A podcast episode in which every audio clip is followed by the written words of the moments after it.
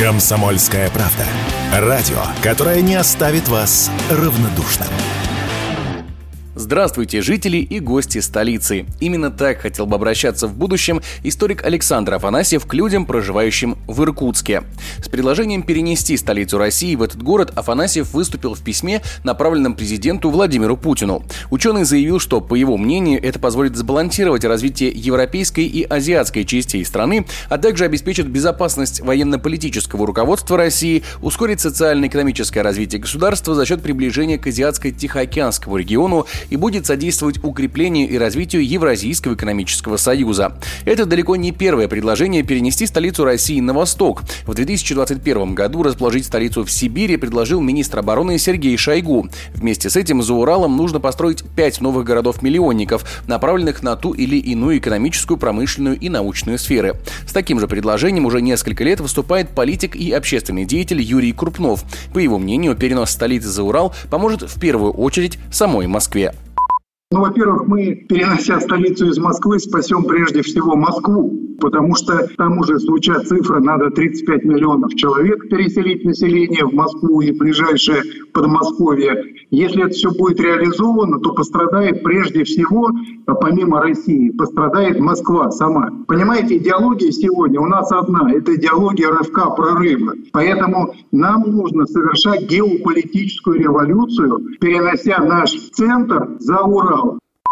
В истории России уже были несколько случаев переноса столицы. До конца XIV века трудно назвать какую-то одну столицу нашего государства, так как и государства как такового практически не существовало. В разное время роль центрального города выполняли Ладога, Новгород, Киев, Владимир и многие другие города. В 1389 году статус столицы получила Москва и просуществовала в нем аж до 1712 года. Тогда по воле Петра I столица России была перенесена в Санкт-Петербург, специально основанный как столичный город город. Петроград был ближе к Европе и производил лучшие впечатления на иностранцев. Как говорил сам Петр, сделано это было, чтобы гости из других стран приплывали к царю по морю, а не преодолевали опасную дорогу до Москвы. При этом формально указа или манифеста не было, поэтому столичный статус Петербург подтвердил только в 1732 году, когда туда переехал императорский двор и правительство. Обратно свой статус главного города страны Москва получила лишь в 1918 году с приходом большевиков.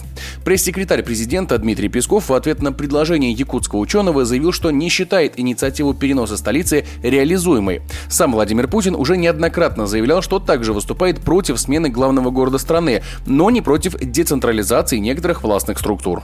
Исторически, ментально центр России всегда ассоциируется с Москвой. Проблема излишней централизации всех федеральных структур в Москве, она существует. И я, например, сторонник делать так же, как в некоторых других странах, а именно децентрализовать полномочия и компетенции центральные, столичные в других регионах России. Некоторые крупные компании, которые, скажем, работают на самом деле в Сибири, а центральные органы управления имеют в Москве, могли бы там разместить свои штаб-квартиры.